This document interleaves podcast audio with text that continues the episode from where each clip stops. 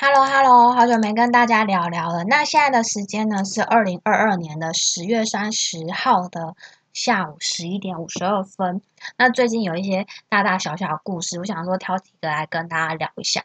像我最近就有跟那个对岸中国朋友聊说啊，他们对岸二十大选举啊，然后他们的习大大当选啊，然后他们什么老胡同志就给架走，所以他们以后就是会变得更专制啊，什么什么的。然后他其实跟我说，其实也是好事啊，什么团派被灭。然后他跟我说，团派比较喜欢和平的统一我们台湾。然后在什么习大大的领导下，可能真的要收复台湾啊，什么什么的。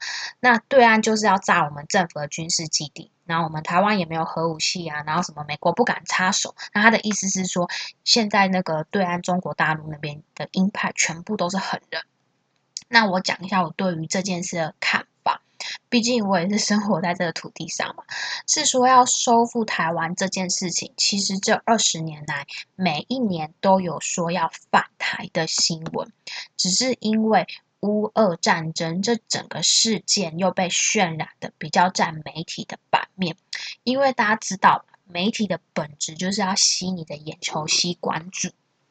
那其实这二十年来，每一年都有这样的事情啊，什么共军绕台，只是大家平常就是也没来 care。但是因为今年就是有那个乌俄战争嘛，那就对岸的呃中国大陆的地理位置而言，对岸它临近有很多那个国家就会虎视眈眈，比如说越南呀、菲律宾啊，然后什么马来西亚、印度啊，如果它有动乱，其他邻近的国家就很有可能会趁火打劫。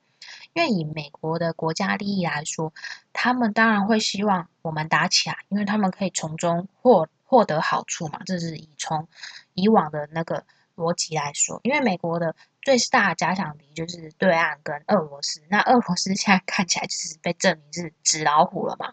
你看俄罗斯打乌克兰到现在没有什么大的胜利，还一直被反攻，科科。那我觉得美国就想看看，哎，你你中国有多强？其实打仗不是随随便便打就打。俄罗斯邻近的领土大部分都是与俄罗斯没有太多的纠纷，对岸不一样，邻近的领土跟邻国要是看到打起来，很有可能对中国伺机而动。那我觉得呢，美国就是这样，很喜欢制造各个国家的对立，然后再利用它的美元霸权的地位，然后收割我们全世界的劳动力。那我想，对岸中国的领导人，他应该会衡量这个利弊吧。然后呢，那位对岸的中国同胞是这样跟我继续说到：他说，俄罗斯打苏联，呃，是苏联遗留下的是另外一个国家，那整个军事力量是国家级的，然后也很先进。那对岸武统台湾，实际上根本不会很费力。嗯，那真的是真的是真的是这样吗？那等等后面一起说。然后对岸这个仁兄继续说到，重点在于怎么面对美国。那习近平有毛毛泽东的影子什么什么之类。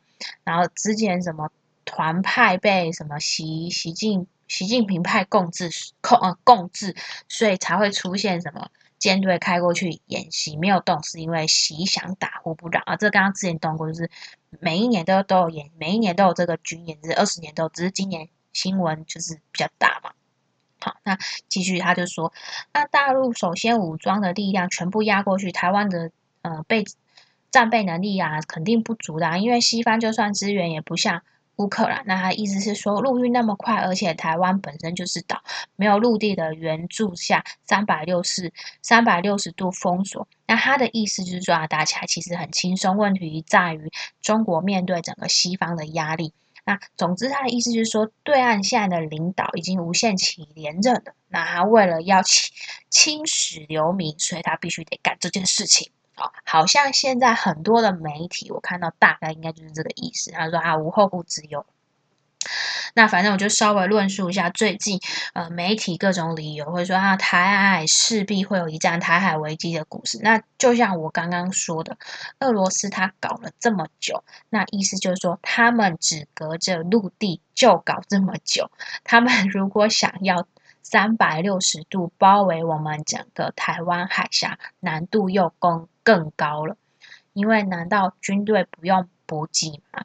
陆地补给的比。空中更加容易吧，因为陆地坦车子、坦克的，嗯，一下就到。那飞机来回一趟一趟，时间就很长。还有坦克可以一台一台一直进一直进，飞机相比之下就那么几台。俄罗斯打乌克兰到目前为止都已经烧了两千台的坦克车，都还没有拿下。那相比之下，战斗机请问是要烧几台？你战斗机有两千台吗？坦克车两千台打到了现在，嗯，看今年从二月份开始打到现在已经七八个月，现在十月底了，还没有什么大的胜利，甚至还被乌克兰一直反攻。隔海比陆地是更难的，俄罗斯现在僵持不下，时间拖越久，消耗战越久。那其实我觉得现在纯粹就是普丁骑马南下了，面子挂不住了，刚好俄罗斯打乌克兰这场乌俄战争就先当白老鼠。我想对岸的习大大领导看到了，应该会更加谨慎吧。所以，以国家的利益来说，以目前的情况分析，我认为习近期他并没有什么出兵的理由，应该是不会做了赔了夫人又折兵的事情。演习每一年都有，这个就像每一年公司都有裁员，一些大公司每一年公司都会太弱留强，有的公司每年固定五到十趴裁员，这件事在公司来看是都是很正常的事情。然后每次新闻都会拿来当借口解释啊，现在股价下跌啊，解释经济不好。其实你可以去查查哪一年没有大公司裁员的新闻。去年二零二一年股价大喷的那一年，像我大概查了一下，美国的石油巨头，然后什么埃克森美孚料，二零二一年裁员的相关支出就高达了五十六亿美元啊！你们也可以去 Google 看一下。这个石油公司可以算是景气的指标了吧？那其实我说这么多，想说的是，新闻其实都是可以操控的。有时候我甚至觉得，如果上班族没有时间研究这些，真的是不用多看新闻。我觉得在这个资讯发达的年代，很重要的事情，你自然而然会知道。还有，我有些看到一些标题，我是没有点进去看，他们就会写说，像什么呃，未来可能会像一九二九年啊大萧条。啊，大家知道美元现在霸权体系是什么时候开始吗？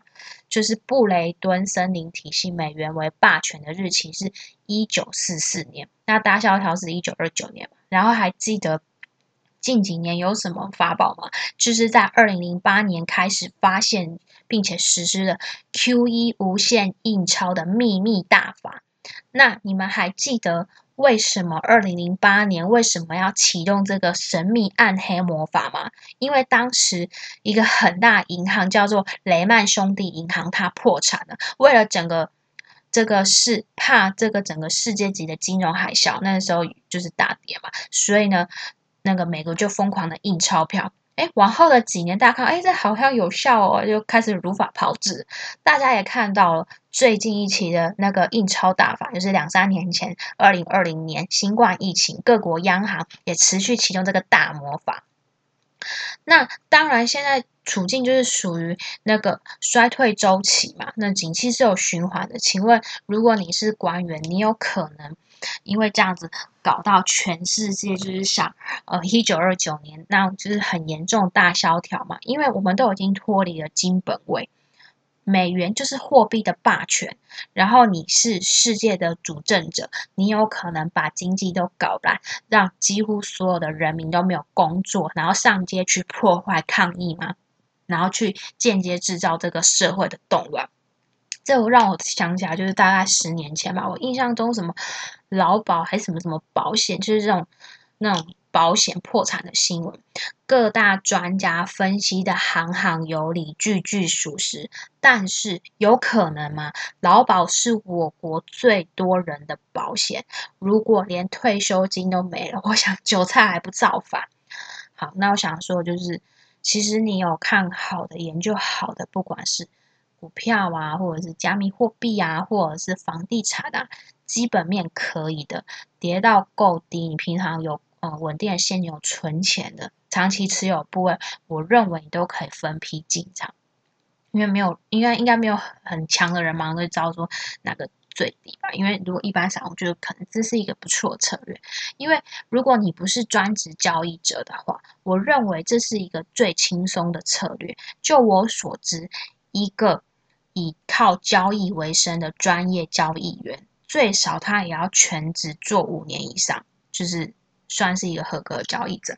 像我们熟知的医生啊、律师啊、工程师啊，各种专业领域不都是要练习好几年？当然，当然也是有一些呃少数天才的人类，那我们就先不讨论嘛。因为大部分的人类他有各自的专场，然后在上班。那什么时候最低的低点？不要问我，因为我不是仙姑，我也算不出来。就我以往的经验，我也。每次不是炒到最低，哈哈。但是如果有人跟你说什么大师大神，他都说算好几点几点是多少，那我想啊多少点，然后什么时间，然后会到哪里？我想他如果哈真的是涨的话，他这样操作来回个几次，每次都压身加 all in 再加杠杆，他现在肯定是世界首富了。好。然后呢，呃，未来下一个世界产业就是基本面可能会越来越好，认为是 Web 三点零跟电动车。那这个呢，就有空再跟大家分享。那我们就下次见。那如果呢，你有什么想法想要跟我交流，欢迎到我的 Apple Podcast 留言跟我分享你的看法。那本期节目由东哥经济学法拍屋订阅制课程赞助播出。那我们下次见啦，拜拜。